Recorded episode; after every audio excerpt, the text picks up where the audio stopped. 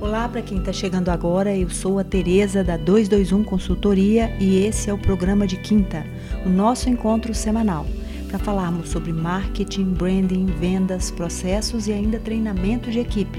Para você que quer participar e ainda não tem os nossos endereços, anote aí. Tereza arroba 221, escrito por extenso.com.br ou então pelos perfis no Instagram, arroba Tereza Cristina Orne, H-O-R-N, ou arroba 221, agora em numeral, consultoria. Hoje, pessoal, eu quero falar com o varejo, né? O varejo físico, sobretudo.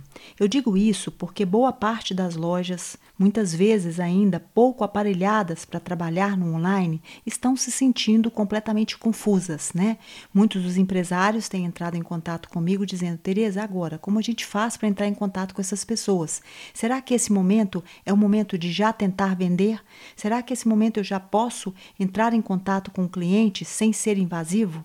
Gente, a primeira coisa que a gente tem que pensar é que nós estamos passando por uma crise, como já disse num outro podcast, sem precedentes, né? A gente não tem nenhum outro parâmetro de crise como esse que nos colocasse em casa, né, que nos tirasse da rua, que muitas vezes evitasse esse contato em outro momento, né? Então isso nos coloca numa dimensão diferente. E outro, tira o nosso foco de outro tipo de atenção do que a saúde. Hoje, a coisa mais importante que a gente percebe, a grande necessidade do momento, é estarmos bem e com saúde.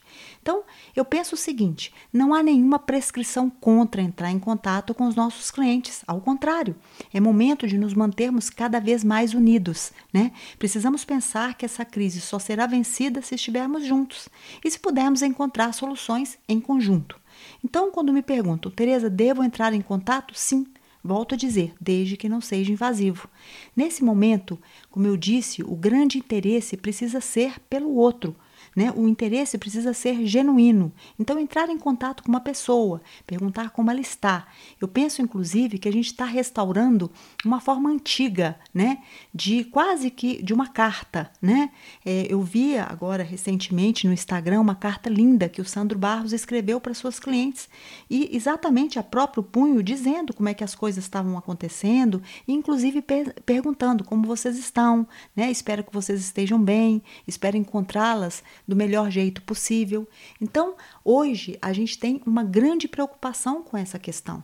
Então, ser invasivo, é, lotar a caixa do seu cliente com uma, uma montanha de fotos, oferecendo produtos, né, que muitas vezes naquele momento não são essenciais para esse cliente, é algo completamente fora de propósito. Mas é óbvio, entrar em contato, saber como essa pessoa está e, obviamente, demonstrar interesse de servi-lo, não há nenhum mal nisso. Então, é, o mais importante é a gente entender a forma como esse contato precisa ser feito. Né? A forma e o momento exato que o cliente está disposto a receber essa informação. Então, eu penso, e eu quero até trazer aqui alguns exemplos que aconteceram comigo recentemente, de pessoas que entraram em contato comigo e de fato conseguiram é, né, me convencer, por assim dizer, a realizar compras de coisas que naquele momento eu não estava pensando, né? Uma delas foi uma, uma vendedora que me atende numa loja que não tem um braço online e que me ligou dizendo: Olha, eu quero saber como você está, enfim, cumprindo todo esse protocolo, e perguntou se como estavam as minhas reuniões, como ela sabe que eu presto consultoria, e me ofereceu a possibilidade de mandar algumas fotos de camisas que haviam chegado. Afinal de contas, eu estava realizando uma série de reuniões e que tal algumas camisas novas. Bem, ela me mandou algumas fotos e eu preferi efetuar a compra por meio, como eu disse, é uma loja que não tem um braço online, então ela enviou essas peças para minha casa. O mais importante, gente, é pensar que essa é uma forma, o delivery é uma forma muito encantadora de receber, experimentar no momento que você deseja e, o mais importante, definir ali próximo às suas outras peças, sabendo que aquilo será necessário naquele momento. Mas o que eu achei de interessante nessa venda, porque até aí nada de novo, que ela se preocupou em me informar como eu deveria é, descartar todas as embalagens, depois mandou para mim alguns sacos extras, de, caso eu não quisesse alguma peça, né? E, obviamente, me enviou, depois de tudo isso, o código para realizar a venda, o link para realizar a compra, ou, desculpa, e mandou uma pessoa, né, um motoboy buscar. E depois disso, me agradeceu e me enviou um bônus e uma mensagem super bonita, me agradecendo por ter realizado a compra. Então, vejam, não houve nenhum tipo de invasão, né? Não houve nenhum tipo de contato sem propósito.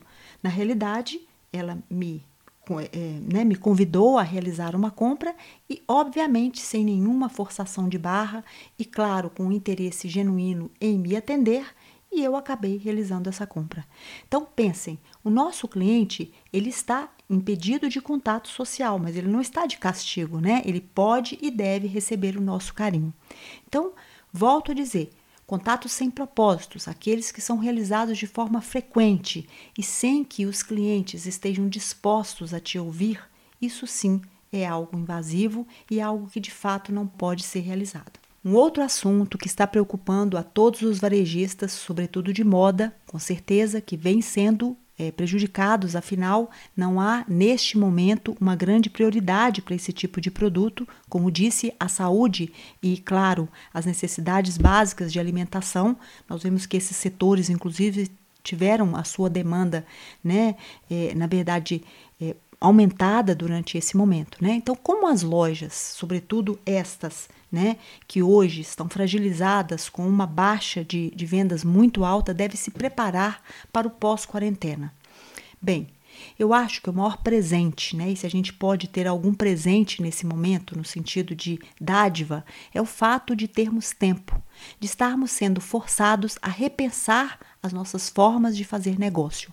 Acho isso fundamental e penso que aqueles que estiverem repensando seus processos, suas formas de venda, seus contatos, os seus custos operacionais, a sua equipe, digo novamente, a preparação dessas equipes, Claro, também, pensando em buscar novas formas de fazer negócio, sairão vencedoras.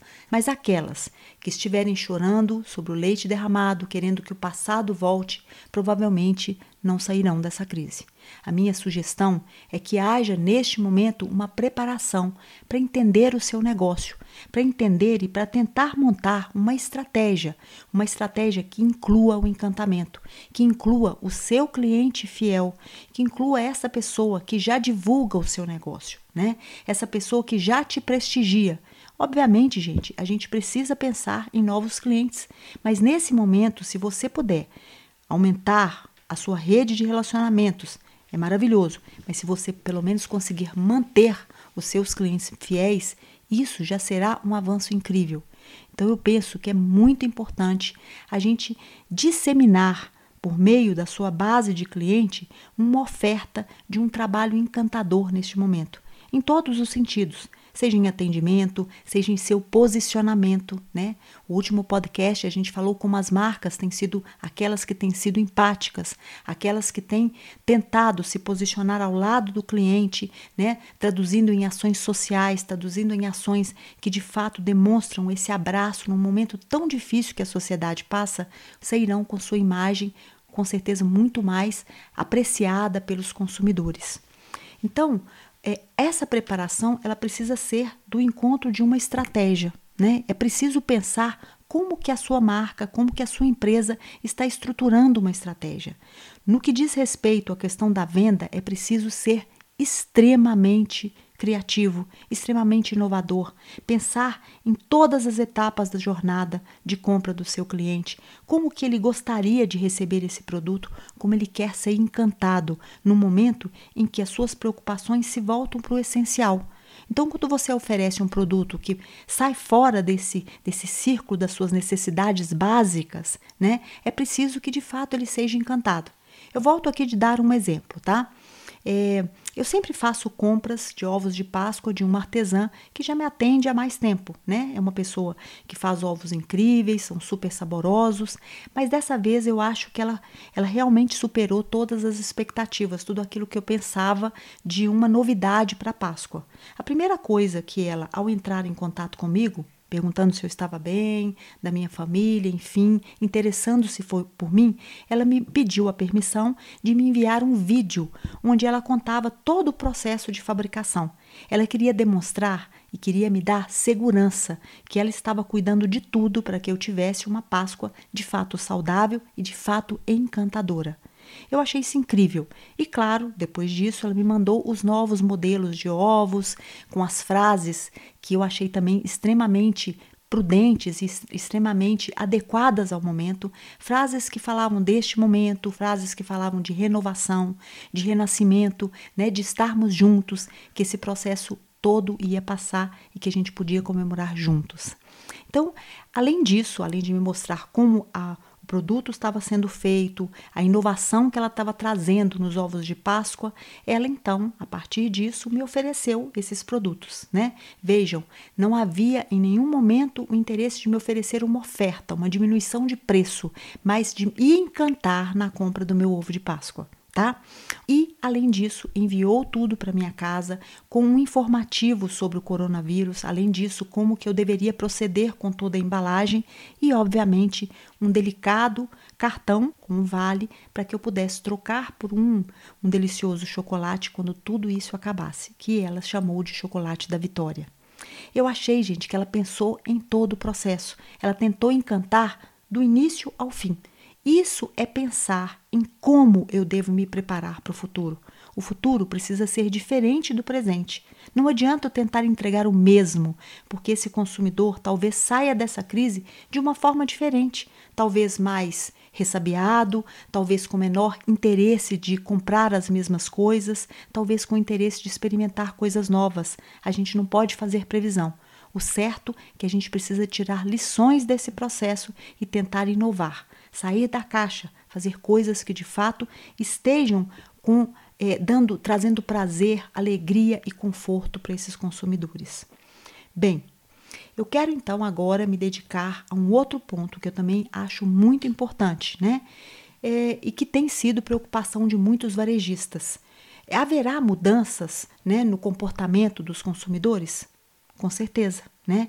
Com certeza não sairemos da mesma forma que entramos nessa crise novos comportamentos poderão surgir, né? Eu acho difícil, eu acho preocupante fazer previsões, né? Se a gente for pensar, se a gente for fazer uma, uma um comparativo com a última guerra mundial, com certeza a gente teve um consumo aumentado em função de um momento grave de crise. Mas a gente não pode fazer um comparativo, porque essa crise é diferente das outras tantas que nós vivemos e até mesmo com períodos de guerra.